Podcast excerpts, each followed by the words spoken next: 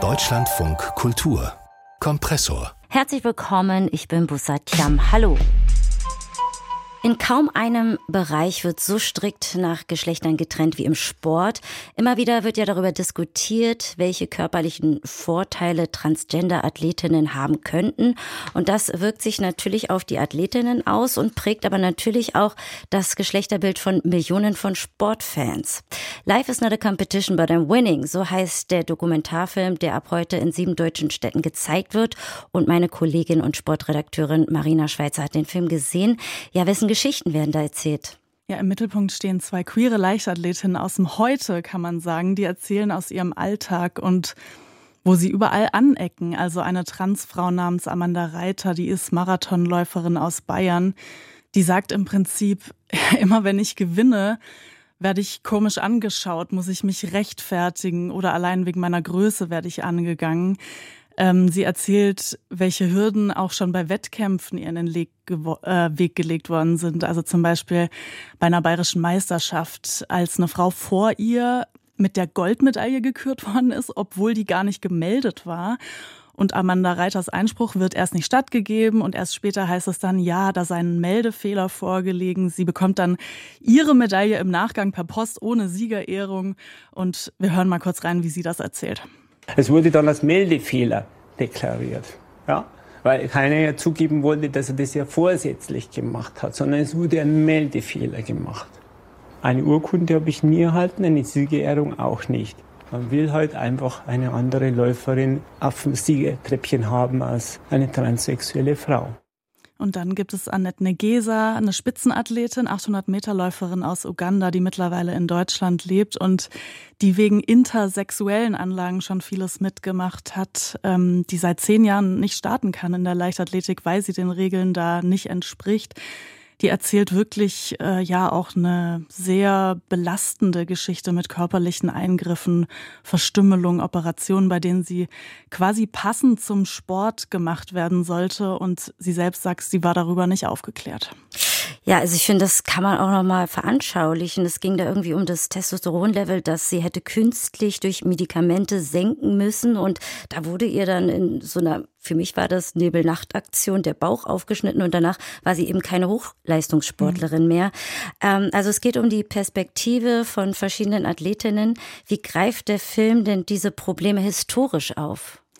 Ja, es geht um die Frage, wo eigentlich die bleiben oder geblieben sind, die eben nicht in die vorgegebenen Kategorien passen. Das passiert auch mit Hilfe ähm, der Geschichten von historischen Persönlichkeiten aus dem Sport, die ja in dieser von Männern ursprünglich, äh, für die ja dieser Sport sprichwortlich stark kreiert worden ist, also mhm. diese kreierte Sportwelt, die an die Kategoriegrenzen gestoßen sind oder wurden. Also eine Entwicklung wie der 800 Meter Lauf der Olympischen Spiele 1928, der für Frauen eingeführt worden ist, dann aber an den männlichen Maßstäben zerbricht, weil es für Frauen angeblich körperlich zu viel gewesen sei. Und ähm, es geht um Personen wie Stella Walsh, die 100 Meter Olympiasiegerin von 1932, die war ein gefeierter Star damals aber bei der auch schon zu Lebzeiten dann immer wieder mitgeschwungen ist, was, was macht sie anders, wie macht sie das als Frau? Und die Off-Stimme erzählt dann übrigens plötzlich auf Englisch, wie Stella Walsh nach einem Gewaltverbrechen obduziert worden ist. Also sie wurde da dann getötet, Ende 60. Und ähm, wie Zweifel an ihrem eindeutigen Geschlecht aufkamen, da hören wir mal rein.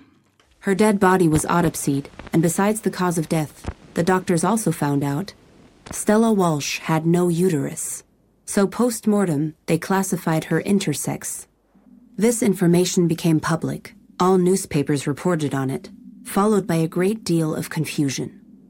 How to handle an athlete between the sexes, how to deal with her achievements, Ja, also eine Frau ohne Uterus, das hat die Öffentlichkeit direkt dann mitbekommen, ihre sportlichen Erfolge in Frage gestellt und der Film thematisiert eben, wie sie anders als Männer aus dieser Zeit in Vergessenheit geraten ist. Ja, sie wurde sozusagen aus der Geschichte des olympischen Sports gelöscht. Also man lernt sehr viel durch diesen äh, Film und vor allem auch, wie komplex das Thema ist. Wie mhm. verknüpft er denn diese Perspektiven, also die Geschichte mit den heutigen Debatten? Durch eine dritte Erzählebene, was die Sache nicht unbedingt einfacher macht. Diese dritte Ebene ist ein queer feministisches Kollektiv, so ungefähr zehn Personen, die sich diese historischen Szenen aus den Archiven zusammen anschauen. Die sitzen dazu an historischer Stätte im Berliner Olympiastadion, das ja selbst so einer Zeit gebaut worden ist, als menschenfeindliche politische Propaganda über den Sport ganz stark betrieben worden ist, bei den Spielen 36. Und dieses Kollektiv stellt praktisch Perspektiven aus der queeren Community heute dar. Also mit einer starken Haltung und mit ihrem Kommentar zu dieser Entwicklung im Sport, wie der Sport mit Athletinnen umgeht und umgegangen ist. Und die Form, die sie da wählen, die ist verspielt bis dystopisch, würde ich mal sagen. Ich habe ein Beispiel mitgebracht. Mit unseren abweichenden, uneindeutigen Körpern zersetzen wir das beharrliche Festhalten an Eindeutigkeit. Wir verunreinigen mit unseren in alle Ritzen hineinsickernden Körperflüssigkeiten das angeblich Natürliche, das nie existiert hat.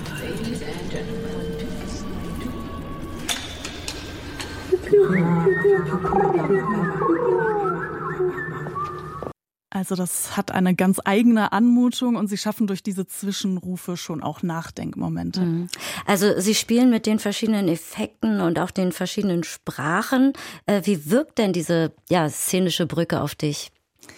Schon sehr durchdacht, sehr kenntnisreich, aber diese szenische Brücke, würde ich sagen, ist auch eine große Hürde. Also die Form macht es etwas sperrig, einen guten Zugang zu diesem ohnehin ja sehr komplexen Thema zu bekommen. Also schon mhm. die Tatsache, dass Geschlecht auch medizinisch im heutigen Verständnis eher als so ein Kontinuum mit unterschiedlichen Ausprägungen betrachtet wird, anders als jetzt noch vor Jahrzehnten als binäre feste Kategorien männlich-weiblich da so standen. Das ist eben diese Tatsache, das ist so kompliziert und wird durch diese verschachtelten Ebenen und diesen Wechsel auch noch aus der deutschen und englischen Sprache wird schon noch mal komplexer. Ja, also es ist kompliziert, ist mein Stichwort. Es herrscht ein großer Druck auf das Thema Weiblichkeit oder Frauen, die mehr Testosteron haben haben, Transgender. Äh, wird der Film denn dem Thema gerecht? Er zeigt die Problematiken, aber ähm, wie ordnest du das Ganze ein? Also was der Film wirklich sehr gut macht, ist so einige Knackpunkte dieser Entwicklung und der Problematik zumindest mal aufblitzen zu lassen. Also auch wenn man sich jetzt bisher noch nicht mit dem Thema so groß beschäftigt hat oder nur eine Idee davon hat, die ähm, historische Entwicklung von diesem ursprünglich von Männern gemachten Sport, wie das schon angefangen hat bei der Kreation der Frauenkategorie. Und dass diese Kategorien eben das sind, was der Sport am besten vermarkten kann, weil es simpel ist. Mhm. Da wird der Film dem Thema schon gerecht, weil er nicht allein so altbekannte Stereotype vorhält, die ja sowieso viele kennen, sondern weil er eben diese Verwicklung aus Historie, Vermarktungsinteressen und dem Clash mit der Realität deutlich macht. Und ich finde eben, er thematisiert wirklich einen Knackpunkt ganz gut. Bei Männern wird es gefeiert, wenn sie als Athleten außergewöhnliche körperliche Eigenschaften haben. Also ich nenne da immer Usain Bolt, der hat eine Hebelwirkung in einem Sprunggelenk, die sehr außergewöhnlich ist und auch schon wissenschaftlich untersucht worden ist. Und bei Frauen wird es eben generell dann eher so gesehen, sie machen irgendwas falsch, wenn sie außergewöhnliche körperliche Eigenschaften haben, die sie ganz besonders stark und ausdauernd machen. Mhm. Dann interessiert mich abschließend natürlich, was fehlt der Doku und wo entwickeln sich denn Sportverbände mit ihren Regeln im Allgemeinen hin?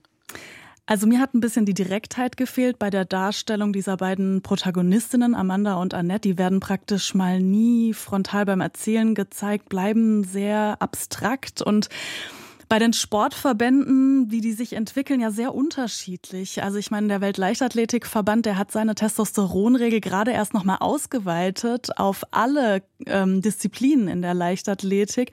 Also da wird es sozusagen strenger, was das Testosteron angeht für die Frauen. Der Schwimmverband hat gerade eine dritte Kategorie eingeführt. Das ist durchaus auch kritisiert, weil es eher ausschließt, als zu inkludieren. Und im Tischtennisverband im Deutschen, da ist gerade eine Kategorie eingeführt worden, die offen ist. Also es gibt nur noch eine Frauenkategorie und eine andere offene Kategorie. Das bedeutet, auch Frauen könnten zusammen mit Männern in der Bundesliga zum Beispiel spielen. Also es bleibt ein komplexes Thema und wer diese vielen Probleme einmal gebündelt sehen will, die vielen Baustellen, der bekommt eine Idee von diesem Thema im neuen Doku-Film Life is not a competition, but I'm winning, wird ab heute in sieben deutschen Städten gezeigt. Ich danke dir, Marina Schweizer, Sportredakteurin beim Deutschlandfunk, hatte die Infos.